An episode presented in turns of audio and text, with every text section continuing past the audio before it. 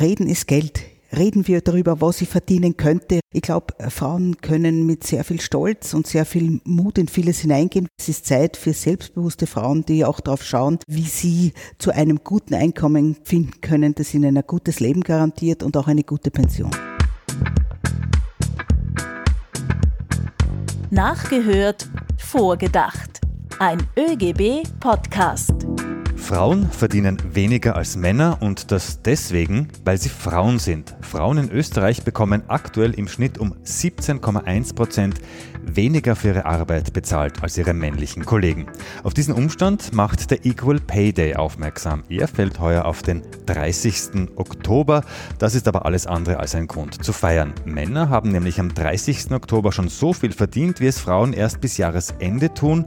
Frauen arbeiten damit quasi 63 Tage gratis. Hallo und herzlich willkommen. Mein Name ist Peter Leinfellner aus der ÖGB Kommunikation. Gleicher Lohn für gleiche Arbeit. Das ist und bleibt in Österreich eine Wunschvorstellung. Über das Erwerbsleben gerechnet verdienen Frauen im Schnitt 500.000 Euro weniger als Männer. Damit könnte man sich etwa eine Eigentumswohnung kaufen. Hallo auch von mir, ich bin Barbara Kasper, ebenfalls aus der ÖGB Kommunikation. Fleißige Hörerinnen kennen es schon, wir hören jetzt zu Beginn der Folge ein Statement nach und denken dann vor, was das für die Arbeitnehmerinnen in Österreich bedeutet. Hier jetzt ein nachgesprochenes Statement von Frauenministerin Susanne Raab. Der Lohnunterschied zwischen Männern und Frauen hat sich im letzten Jahr zwar verringert, aber wir haben noch einen weiten Weg zu gehen. Daher ist es so wichtig, an unterschiedlichen Stellschrauben zu drehen, um die reale Chancengleichheit zu verbessern. Diese Stellschrauben sieht Ministerin Raab unter anderem in verstärkter Weiterbildung oder besseren Rahmenbedingungen, um Familie und Beruf unter einen Hut zu bringen. Ob das die richtigen Schritte sind, beziehungsweise was wirklich was bringt oder bringen würde, das besprechen wir jetzt mit unseren Gästen. Hallo und herzlich willkommen, Corinna Schumann. Sie ist die Vorsitzende der ÖGB Frauen und die Vizepräsidentin des Österreichischen Gewerkschaftsbundes. Hallo. Hallo. Und hallo auch an Katharina Mader. Sie ist Ökonomin und Expertin aus der Frauenabteilung der Arbeiterkammer Wien. Hallo. Corinna, du bist ja nicht zum ersten Mal bei uns hier im Podcast zu Gast und wir besprechen das Thema Lohnungleichheit auch nicht zum ersten Mal. Nach wie vor gibt es eine große Lücke zwischen dem, was Männer und Frauen für die gleiche Arbeit verdienen. Was denkst du dir dabei? Ganz ehrlich und deutlich gesagt, ich habe enorme Wut weil das ist einfach unfair und es ist ungerecht. Und wenn ich mir das Zitat der Frau Bundesministerin anhöre, dann ist das so wie, red's mir's in der Sackel und stellt's mir's vor der Tür, weil es bedeutet nur, man sollte, man müsste, aber man kann nicht helfen, sondern nur konkrete Maßnahmen und Lösungsansätze können die Situation verbessern. Katharina, wie geht's dir damit, wenn du hörst, dass es noch immer einen Unterschied bei den Einkommen zwischen Männern und Frauen gibt? Hm. Ähm, es ist auch Wut, aber es ist auch Resignation, weil sich schon so lange so wenig tut. Und ich denke mir, das trifft bei ganz vielen Frauen zu. Und genau deshalb wäre es so wichtig, dass die Frauenministerin tatsächlich effektive und echte Schritte setzt. Zu diesen effektiven und echten Schritten kommen wir jetzt in dieser Folge. Corinna, in Sachen finanzieller Gleichberechtigung, da hapert es noch ordentlich. Warum ist das so? Wie kannst du uns diesen Unterschied erklären? Also der Unterschied ist sehr stark daran geschuldet, äh, dass einfach die Bewertung von Arbeit nicht gerecht stattfindet. In frauendominierten Bereichen ist einfach die Bezahlung noch immer schlechter. Frauen arbeiten in Österreich zu mehr als der Hälfte in Teilzeit. Auch das ist ein, ein riesiges Problem. Und äh, wir haben ein großes Problem beim Einstieg in die Arbeitswelt, dass Frauen oft nicht die Chance haben, in jener äh, Einstufung einzusteigen, die ihnen dann den Vorteil auch bringen für ihren Erwerbsverlauf. Was sind frauendominierte Branchen und in welchen Bereichen und in welchen Berufen ist dieser Einkommensgap, diese Einkommenslücke besonders groß? Also es sind die großen Bereichen des Handels, da wo wir jetzt gerade auch unsere Kollektivvertragsverhandlungen haben. Es ist der Bereich der Pflege, es ist der Bereich der Kinderbildung, all diese Bereiche, die eher die sozialen Bereiche sind, die im Kontakt sind mit anderen, die Dienstleistungsbereiche, das sind die frauendominierten Bereiche. Und ich glaube, die Lücke ist in vielen Bereichen sehr groß. Und ich darf ein Beispiel Beispiel nennen, zum Beispiel in der Reinigung, gerade dort, wo Frauen, sehr viele Frauen arbeiten, da sind die Frauen, die einfach die Reinigungstätigkeit machen, schlechter bezahlt als die Männer, die mit den Reinigungsmaschinen durch die Gänge fahren. Und das ist schon ein Zeichen dafür, da stimmt was nicht. Einkommenslücken, hast du gesagt. Aber eine Einkommenslücke, die zieht ja auch weitere Lücken nach sich. Da geht es ja jetzt nicht nur darum, dass ich am Ende des Monats für meine Arbeit weniger im Börsel habe, weil Frauen zahlen ja bei der Miete, den Lebensmitteln und den Dienstleistungen den gleichen Betrag äh, wie Männer. Aber gerade in Zeiten der aktuellen Kostenexplosion ist das ja dann eine zusätzliche Belastung. Gerade als ÖGB-Frauen haben wir ganz deutlich darauf hingewiesen, wie sehr äh, die Teuerung Frauen besonders betrifft. Sei es in der Frage der Miethöhen, sei es in der Frage der Lebensmittel, sei es in der Frage auch des Sprits oder der Frage des Kilometergelds, gerade im Bereich der mobilen Pflege. Alles das sind Bereiche, wo Frauen höchste Belastungen jetzt haben, aber es schaut niemand hin. Und es wäre dringend notwendig, hier nicht mit Einmalzahlungen, sondern wirklich mit strukturellen, preisdämpfenden Maßnahmen den Frauen Unterstützung zu geben. Das heißt, die Frauen ziehen bei den Löhnen und Gehältern den kürzeren und dann noch einmal bei der Teuerung. Genau. In Wien sagt man doppelt geschnapst, nicht? Katharina, der Gender Pay Gap ist Realität und damit wachsen ja auch Mädchen und junge Frauen auf. Also das bleibt ja vor ihnen nicht versteckt. Was macht das mit ihnen, wenn sie das sehen und wenn so ein Signal an sie ausgeschickt wird? Ich denke mir, das macht auf mehreren Ebenen was. Das macht auf jeden Fall auf der Ebene was, dass du als Mädchen schon das Gefühl hast, nicht gleich wert zu sein wie ein Bursch. Das macht aber auch was mit dir, wenn du dann immer gesagt kriegst, okay, dann geh doch in die Technik. Ähm, also so dieses ähm, Abwerten von typischen Frauenberufen gleich ähm, für die Mädchen auch schon. Und ich denke mir, das macht auch was mit diesem Aufgeben. Also okay, gut, wenn das eine Realität ist, mit der ich aufwachse, ähm, dann bleibt die auch und dann ist auch kein Grund, mich irgendwie jetzt politisch oder insgesamt zu engagieren, weil ich kann eh selber nichts tun. Und das ist, glaube ich, die letzte Ebene, die dir so ganz wichtig ist, nämlich die Frage von, ist das mein individuelles Problem oder ist das was Strukturelles und müssen wir es deshalb auf einer strukturellen Ebene lösen und nicht bei jedem Mädchen einzeln? Das heißt aber auch gleichzeitig, wir rühmen uns ja manchmal oder sehr oft auch dafür, wir wären so fortschrittlich in Österreich. Das passt dann eigentlich nicht so gut zusammen. Also diese Annahme, die wackelt dann eigentlich, oder? Ich denke mir, dass wir in Österreich gar nicht fortschrittlich sind, was Gleichstellung betrifft. Ähm, wir können uns vielleicht in anderen Bereichen rühmen, fortschrittlich zu sein, aber bei der Gleichstellung sicher nicht. Also wir sind ein extrem wertekonservatives Land, ein durchaus katholisch geprägtes Land, in dem ähm, Gleichstellungsideen was sind, was irgendwie die Gefahr von Wahlfreiheit bedeuten und nicht die Möglichkeiten und Chancen, die in anderen Ländern dadurch gesehen werden. Corinna, die äh, Katharina hat vorher schon gesagt, auch ähm, das System müsste geändert werden. Wie kann man da jetzt ähm, gegensteuern? Also welche Stellschrauben, wie auch die äh, Frauenministerin Raab schon zu Beginn im Anfangszitat gesagt hat, müssten denn da gedreht werden? Also ich glaube, grundlegend muss an den Rollenbildern gearbeitet werden, gesellschaftlich. Dass man den Frauen noch nur die Sorgearbeit zuschreibt und äh, den Männern die reine Leistungsarbeit, daran muss gearbeitet werden und natürlich an den Rahmenbedingungen. Wie kann ich sicherstellen, dass ich Beruf und Familie wirklich gut unter einen Hut bringe? Ich glaube, das ist ein ganz wesentlicher Punkt. Und da hat diese Regierung leider viele Chancen verpasst. Es wäre ganz dringend notwendig gewesen, den Rechtsanspruch auf einen Kinderbildungsplatz umzusetzen, dafür ordentlich Geld in die Hand zu nehmen, um den Frauen überhaupt die Chance zu geben, zu überlegen, wie viele Stunden arbeite ich, kann ich Vollzeit arbeiten. Wir haben jetzt erst wieder gesehen bei der Nachmittagsbetreuung das gleiche Problem. Die Schwierigkeit, Nachmittagsbetreuung kostet, ist oft nicht flächendeckend ausgebaut. Also es geht vom Beginn der Kinderbildungseinrichtungen bis zum Ende der Schulzeit ist die Problematik der Betreuungsfrage. Und an diesen Schrauben müsste ganz dringend gedreht werden und es muss bei den Fragen der Lohntransparenz was gemacht werden, weil Einkommensunterschiede kann man nur bekämpfen, indem man das Einkommen transparent macht und den Frauen die Chance gibt zu sehen, was verdient der Mann neben mir und wie kann ich dagegenhalten. Welche Forderungen gibt es denn da seitens des ÖGBs noch? Ich glaube, es gibt ja auch ein gemeinsames Modell, das entwickelt wurde von AK und ÖGB.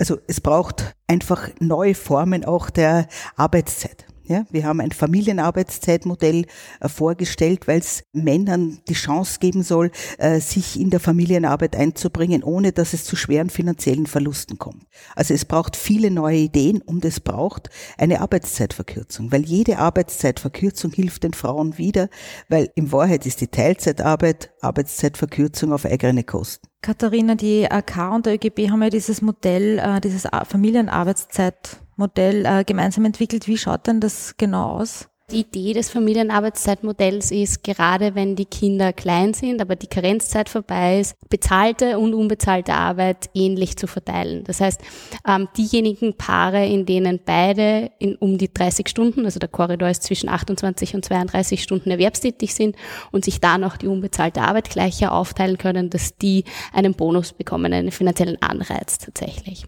Das soll bis zum vierten Lebensjahr des Kindes ähm, möglich sein und soll so gerade in dieser Anfangsphase, in der sich die großen Ungleichheiten einfahren, nämlich die, dass sie für die unbezahlte Sorgearbeit und er für die bezahlte Erwerbsarbeit zuständig ist, das aufbrechen können. Also es geht darum, dass die Männer die unbezahlte Arbeit machen und die Frauen bei der bezahlten Arbeit aufstocken können und damit ihre finanzielle und ökonomische Unabhängigkeit auch haben, egal wie es in dieser Beziehung dann einmal weitergehen sollte. Katharina, die Corinna hat vorhin gesagt, Einkommen müssen transparent sein, um Lücken schneller schließen zu können. Siehst du das auch so? Absolut. Und ich denke mir, sie müssen ähm, transparenter sein, als sie jetzt sind. Jetzt haben wir ja für große Unternehmen Einkommensberichte, die aber tatsächlich mit einer Verschwiegenheit gekoppelt sind. Das heißt, ähm, ich weiß wirklich nicht, was die Kollegin oder der Kollege neben mir verdient, außer es bleibt mal im Kopierer was liegen, die klassischen Fälle. Aber tatsächlich ähm, habe ich eigentlich als Mitarbeiterin gar keine Möglichkeiten herauszufinden, wie bin ich denn im Vergleich zu den anderen? Ist, ist es fair, ähm, wie meine Bezahlung ist? Und ähm, ich denke mir, dass ein wesentlicher Punkt für diese Einkommensberichte auch der wäre, ihn mit Frauenförderplänen zu koppeln. Also quasi nicht nur das Einkommen losgelöst, sondern im Kontext einer ganzen Frauenförderung zu denken. Da würde ich gerne noch mal einhaken, weil das äh, interessiert mich jetzt wirklich. Das heißt, wenn dann die, diese Löhne und Gehälter so unterschiedlich sind, geht es dann um Zulagen hier oder hier mal ein Bonus, der an Männer ausgezahlt wird. Wie funktioniert das? Wie muss ich mir das vorstellen? Also ein großer Unterschied, den wir vor allem in den Einkommensberichten sehen, ist der über die Hierarchien. Also wir finden dann oftmals gar keine Frauen in den oberen Hierarchien oder zu wenige, dass sie ausgewiesen werden können. Ich denke mir, das ist eine große Erkenntnis der Einkommensberichte, nämlich dass man was rauslesen kann, was da eigentlich nicht drinnen steht tatsächlich. Was wir aber auch sehen, ist eben, dass äh, Menschen unterschiedlich eingestuft werden, dass sie unterschiedliche Vorrückungszeiträume haben, dass das natürlich dann auch immer im Kontext von Karenzzeiten zum Beispiel diskutiert werden muss, aber eben dann auch wieder die strukturelle Frage gestellt werden muss, ähm, warum gehen die Männer nicht in Karenz? In Vorbereitung auf diesen Podcast habe ich einen Satz gelesen, den ich dir gerne jetzt äh, präsentieren würde. Wenn Politik, Wirtschaft und Gesellschaft sich einig wären, dann wäre Lohngerechtigkeit über Nacht möglich. Würdest du das unterschreiben? Ich glaube, es würde reichen, wenn sich die Politik einig wäre, dann wäre es auch über Nacht möglich, weil ähm, solche Verpflichtungen kann man durchaus auch im Alleingang machen. Ähm, aber wenn sich alle drei einig sind, wäre das natürlich der perfekte Zustand. Diese Einkommensunterschiede, die ja auch Thema dieses Podcasts sind und wir haben deutlich weniger Geld im Börsel, die belasten Frauen ja nicht nur während ähm, des Arbeitslebens, sondern das ist ja danach nicht vorbei. Also das fällt ihnen vor allem dann in der Pension sprichwörtlich auf den Kopf. Corinna, was können wir da dagegen tun? Das Einkommen bedingt vieles, auch während des Arbeitslebens. Ich glaube, darauf ist auch noch hinzuweisen, auch die Höhe des Arbeitslosengeldes hängt davon ab, wie viel ich Einkommen habe. Und das ist ganz, ganz wichtig in der Frage, ähm, auch für die Frauen. Und natürlich ist es in der Pension ganz schlimm in der Auswirkung. Wenn wir wissen, dass von jenen über 65-Jährigen, die armutsgefährdet sind, äh, zwei Drittel Frauen sind, dann muss uns das ja schon was sagen. Und dass wir auch wissen, dass 40 Prozent Pensionsunterschied zwischen Frauen und Männern ist. Na gut, also wenn das nicht ein Aufschrei und ein Handlungsauftrag ist, dann war es es nicht. Aber wir nehmen es jedes Jahr zur Kenntnis, besonders seitens der Regierung, und es passiert nichts. Also die Armut im Alter ist einfach unerträglich und für so ein reiches Land wie wir sind einfach eine Schande. Katharina, welchen Rattenschwanz zieht denn das noch hinter sich nach? Also Armut, nämlich auch während des Erwerbslebens, aber dann auch Altersarmut, hat natürlich vor allem die Komponente, dass du abhängig bist von deinem Partner. Und ähm, wir wissen vor allem aus den Studien zu Gewalt und Gewaltschutz, dass sich diejenigen Frauen noch weniger aus gewalttätigen Beziehungen lösen können, wenn sie finanziell abhängig sind. Das heißt, finanzielle Unabhängigkeit ist so der erste Schritt für insgesamt ein unabhängiges Leben. Und ähm, genau deshalb müsste irgendwie die Stellschraube an allen Hebeln während eines Erwerbslebens gedreht werden, damit es gar nicht zu Armut und Altersarmut von Frauen kommen kann. Ein anderer Satz, der uns da noch untergekommen ist, ist folgender, nämlich Männer werden eher nach Potenzial und Frauen nach erbrachter Leistung bezahlt. Ist da was Wahres dran? um, Ich denke mir, den Männern wird gerne vorgehalten, dass sie sich grundsätzlich überschätzen und den Frauen, dass sie tief stapeln. Ich bin mir nicht sicher, ob es wirklich diese individuellen Geschichten sind, die ausschlaggebend sind dafür, ähm, wie dein Gehalt und wie dein Einkommen ausschaut. Ich denke mir, dass wir gar nicht so viel Spielraum haben, dass unsere individuellen ähm, Ideen dazu wirklich ähm, schlagend werden, sondern dass es die Strukturen sind, die uns da ganz stark ähm, beschränken. Wir haben zu Beginn Ministerin Raab gehört. Sie sagt, sie will die Vereinbarkeit von Familie und Beruf verbessern. Aber in vielen Bereichen, ich denke da an die Familienbetreuung, an die Betreuung von äh, älteren Familienangehörigen, da nimmt sich der Staat aber offenbar, ist zumindest mein Eindruck, bewusst zurück. Die Verantwortung wird abgeschoben. Corinna, baut der Staat auf die Gratisarbeit von Frauen? Also das Ganze hat schon System. Und vor allen Dingen hat es dahingehend System, dass man jetzt sagt, alles, was unbezahlte Arbeit angeht, das ist euer Problem. Löst das familienintern, löst das im Privatbereich, das geht uns nichts an. Aber das ist der falsche Weg, weil auch diese Teile sind nicht unpolitisch, sondern gesellschaftspolitisch. Und wenn man hier nicht ansetzt und äh, Lösungsansätze bietet und die Menschen mit dieser Situation allein lässt, dann sind die Frauen die Verliererinnen. Das ist ganz eindeutig. Und dass es natürlich sehr praktisch ist, wenn 80 Prozent der Pflegearbeit im häuslichen Bereich äh, erledigt werden, das ist schon klar. Äh, und wenn es natürlich praktisch ist, man kann einsparen und man nimmt den Frauen sozusagen, äh, gibt den Frauen die Last. Aber auf der anderen Seite wissen wir, dass wir einen Fachkräftemangel haben. Auf der anderen Seite wissen wir, ähm, dass die Frauen höchst belastet sind in der Gefährdung von Armut, in der Gefährdung von nicht existenzsichernden Einkommen, dass ihnen die Chance gibt, so zu leben, wie sie leben wollen.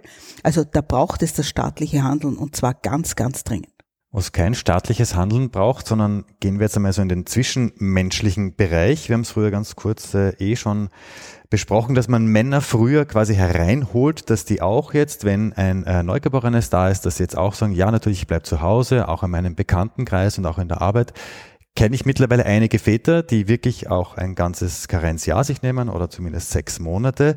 Katharina, meine Frage an dich. Diese gerechte Aufteilung von bezahlter und unbezahlter Arbeit ist ja offenbar sehr oft eine Ausmachungssache. Und Paare tun die jetzt gut daran, sich das so früh wie möglich auszumachen, dass man wirklich sagt, okay, wir wollen eine Familie gründen. Ändert sich da auch was nach deiner Meinung nach, dass jetzt schon vielleicht ein bisschen mehr Männer sagen, ich will auch gerne bei meinem Kind zu Hause bleiben? Mhm.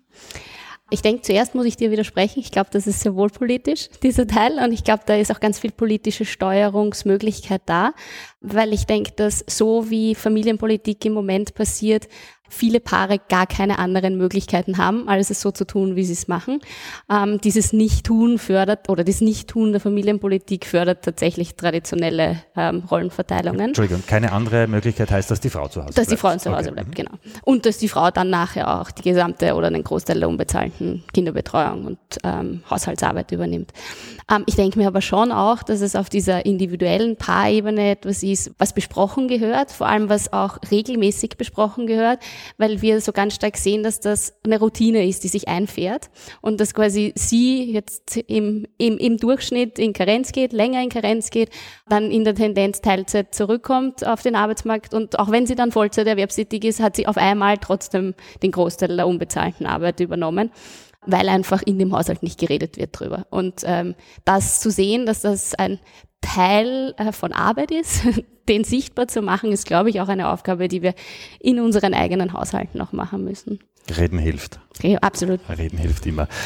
Jetzt hätte ich eine Frage an die Corinna, weil natürlich ÖGB, Gewerkschaftsbund, es geht auch um die Arbeitswelt. Das habe ich äh, auch gelesen in der Recherche für diesen Podcast. Ein Zitat, äh, wenn ich mit Kollegen in Skandinavien spreche, erzählte ein Mann, dann äh, sagen die immer, dass es bei ihnen klar ist, dass der Vater am späten Nachmittag die Kinder vom Kindergarten abholt und der Arbeitgeber würde irritiert sein, wenn ein Vater das nicht macht. Das ist ganz selbstverständlich. Bei uns ist zumindest mein Eindruck, da würde wahrscheinlich der Arbeitgeber eher die Nase rümpfen. Braucht es da jetzt auch ein Umdenken bei den Arbeitgebern? Ich glaube, es wäre dringend notwendig, Arbeit auch neu zu denken und auch von Seiten der Betriebe es gesamtheitlich zu denken.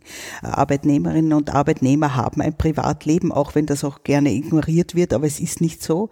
Und es ist nicht nur äh, so zu sehen, dass man sagt, na, die Frau ist sozusagen der Risikoteil äh, als Arbeitnehmerin, weil die könnte schwanger werden und die könnte ausfallen und die könnte pflegen, sondern es ist wichtig zu sagen, das sind nicht Frauentätigkeiten, sondern es sind gesellschaftliche und partnerschaftliche Tätigkeiten, äh, die übernommen werden. Und wenn wir den Zustand hätten wie in Skandinavien, dass der Papa einfach die Kinder anhält, na dann, dann waren wir schon um Meilen weiter. Aber schaut derzeit nicht so aus, glaube ich. Da passt jetzt auch noch folgende Frage gut dazu, nämlich der Ökonom Josef Zweimüller hat gesagt, dass rund 80 Prozent der Einkommensunterschiede in Österreich auf die Mutterschaft zurückzuführen sind und der Rest entfällt auf Ursachen, die alle Frauen betreffen, wie Diskriminierung oder die Tatsache, dass mehr Frauen in tendenziell schlechter bezahlten Berufen arbeiten. Ist dann sozusagen Mutter werden, Mutter sein der Karriereknick für Frauen? Es ist in jedem Fall eine Tatsache, dass um die Mutterschaft herum dann die diskriminierenden Strukturen irgendwie zusammenkommen. Dann ist es eben die Karenzzeit, dann sind es die Teilzeitbeschäftigungen, dann ist die fehlende Kinderbildung und so weiter, die dazu führt, dass Frauen dem Arbeitsmarkt nicht so zur Verfügung stehen wie vorher. Ich finde an der Argumentation nur wirklich schwierig, dass wir da Frauengruppen miteinander ausspielen und quasi jetzt die Mütter gegen die Nichtmütter ausspielen und uns das Solidaritätsmoment nehmen, dass alle Frauen von Lohnungleichheiten betroffen sind. Also während es jetzt rein empirisch wahr ist, dass ein großer Teil an der Mutterschaft liegt, finde ich die Argumentation echt schwierig, ähm, weil sie uns nur die Frauengruppe auseinander dividiert. Ich glaube, es wäre dringend notwendig, äh, von der Problemstellung da wegzukommen zu einer Vision. Dass es einfach, wenn ich Mama werde, nicht mit unglaublichen Sorgen belastet ist, wie kriege ich das jetzt alles unter einem Hut, sondern es braucht für die Frauen in der Situation und auch für die Männer in dieser Situation, wenn ein Baby kommt, braucht es Antworten. Und es braucht Lösungen für die Fragen der Vereinbarkeit, wo sie dann wählen können, wie machen wir unseren Weg da jetzt gemeinsam äh, in der Betreuungsfrage. Und ich glaube, äh, es soll nicht so sehr in die Problemstellung abdriften, äh, Kind kriegen ist ein Problem, sondern es soll in den Lösungsweg gehen. Und das wäre jetzt ganz, ganz dringend gesellschaftlich notwendig zu sagen, um auch ein modernes gesellschaftliches Familienbild zu entwickeln. Es geht nicht nur um Frauen, es geht nicht nur um Männer, sondern es geht darum, wie schaut eine Gesellschaft der Zukunft aus. Welche Zutaten braucht denn faire, geschlechtergerechte Arbeitswelt von morgen? Vielleicht nochmal kurz zusammengefasst. Katharina, möchtest du anfangen? Eine kleine Frage. Ganz klein. Also gleiche und gleichwertige Arbeit gleich entlohnen ist, glaube ich, einer der Schlüsselmomente. Und darum herum braucht es halt eben von Familienpolitik über Arbeitsmarktpolitik eine ganze Menge an Hebel, die gedreht und geschraubt werden müssen.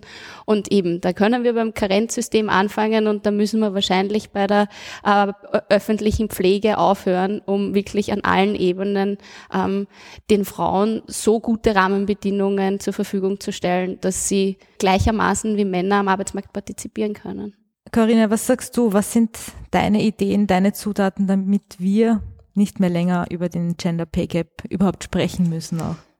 Also abgesehen von all den Punkten, die die Katharina schon ausgeführt hat, was die Rahmenbedingungen und die politischen Handeln betrifft, wäre es wichtig, dass wir die Frauen stärken, selbstbewusst zu sein und zu sagen, Reden ist Geld. Reden wir darüber, was sie verdienen könnte, reden wir darüber, schaffen wir Transparenz, wie die Einkommensstrukturen sind, wie die äh, Strukturen sind in meinem eigenen Betrieb gehen wir selbstbewusst in die Verhandlungen, wenn man äh, eine neue Arbeitsstelle antritt, äh, schauen wir genau drauf, was ist bei möglich, was kann mir angerechnet werden, alle diese Punkte. Ich glaube, äh, Frauen können mit sehr viel Stolz und sehr viel Mut in vieles hineingehen. Wir haben jetzt so viele Frauen in sehr guter Ausbildung, sehr gut geschult. Also ich glaube, es ist Zeit für selbstbewusste Frauen, die auch darauf schauen, wie sie zu einem guten Einkommen finden können, das ihnen ein gutes Leben garantiert und auch eine gute Pension. Corinna, du hast jetzt schon angesprochen, Reden ist Geld. Wer darüber redet, der weiß natürlich auch, ähm, was sein Nachbar oder seine Nachbarin, sein Kollege äh, verdient. Die Katharina hat das vorhin auch schon angesprochen. Ich glaube, da gibt es auch ähm, gewerkschaftliche Aktionen jetzt zum Equal Pay Day. Kannst du da ein bisschen was erzählen? Also es gibt eine Menge von Aktionen, ganz einfach hinauszugehen und dieses Thema anzusprechen bei den Frauen. Und ich glaube, da sind alle Gewerkschaften jetzt unterwegs und wir natürlich als ÖGB-Frauen, um in direkten Kontakt mit den Frauen zu sagen und auch ein bisschen abzufragen, redst du eigentlich mit deiner Freundin, mit deiner Kollegin, mit deiner Verwandtschaft drüber, wie viel du verdienst, wie viel sie verdient, da einfach Mut zu machen. Red mal übers Geld, weil das macht einem dann stärker auch in der Einschätzung seiner eigenen Arbeitsleistung und natürlich auch die Frage, wie könnte ich einfach mehr verdienen in der Situation, in der ich bin, wenn ich vielleicht meine Stunden aufstocke. Was heißt das für mein Einkommen und was heißt das auch für meine Zukunft? Einfach offen übers Geld reden, weil das ist bei uns in Österreich und so ist es leider noch ein unglaubliches Tabuthema, aber das geht auf Kosten der Frauen. Reden ist bei uns beim Podcast kein Tabu, aber wir sind für diese Folge am Ende und ich sage danke für eure spannenden Beiträge. Bevor wir euch entlassen, äh, kommen wir noch zum ÖGB-Quiz. Zu gewinnen gibt es bei uns leider nichts, aber es macht sicher Spaß. Die Frage ist, warum haben im Jahr 1962 mehr als 200.000 MetallarbeiterInnen gestreikt? Was glaubt ihr? Wer möchte zuerst? Äh, einfach um ihr Einkommen. Also vielleicht äh, um die Frage, äh, warum es eigene Frauenlohngruppen gibt. Ja, ich äh, wollte gerade sagen, die, die Pille war es nicht, also die Metallarbeiter werden das nicht gewesen sein, wird 62 passen, oder? äh, reproduktive Selbstbestimmung, mein Körper, mein Leben so. Ähm, also ja, wahrscheinlich sind es die Frauenlohngruppen, oder? Ja, also eigentlich bräuchte ich es jetzt gar nicht mehr auflösen, weil ihr habt äh, in die goldene Mitte getroffen sozusagen. Aber die Antwort ist, Sie haben eben Lohnerhöhungen für alle gefordert. Sie haben auch die Abschaffung der Frauenlöhne im Kollektivvertrag der Metallindustrie verlangt. Also vollkommen richtig und eigentlich auch ein bisschen absurd, dass damals noch äh, eigene Frauenlohngruppen gab.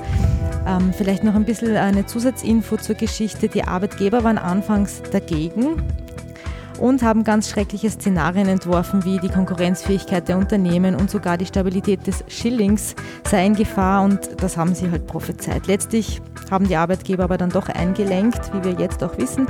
Die Mindestlöhne wurden angehoben und die Frauenlöhne abgeschafft. Damit sind wir jetzt fast am Ende. Ich will mich jetzt aber noch bei euch beiden bedanken und verabschieden. Vielen Dank, Corinna Schumann. Danke vielmals für die Einladung. Und danke auch an dich, Katharina Mader. Dankeschön. Das war Nachgehört Vorgedacht, ein ÖGB-Podcast. Über welche Apps oder Internetseiten ihr uns auch hört, bitte auf Abonnieren oder Folgen klicken. Danke auch schon jetzt für gute Bewertungen. Den ÖGB, den findet ihr selbstverständlich auch auf Facebook, Instagram, Twitter und TikTok. Auch diese Links, die gibt's unten in den Show Notes. Wenn du noch kein Gewerkschaftsmitglied bist, dann kannst du das online rasch und bequem erledigen. Alle Infos auf oegb.at. Wir verabschieden uns damit bis zur nächsten Folge, wenn wieder nachgehört und mit unseren Gästen vorgedacht wird.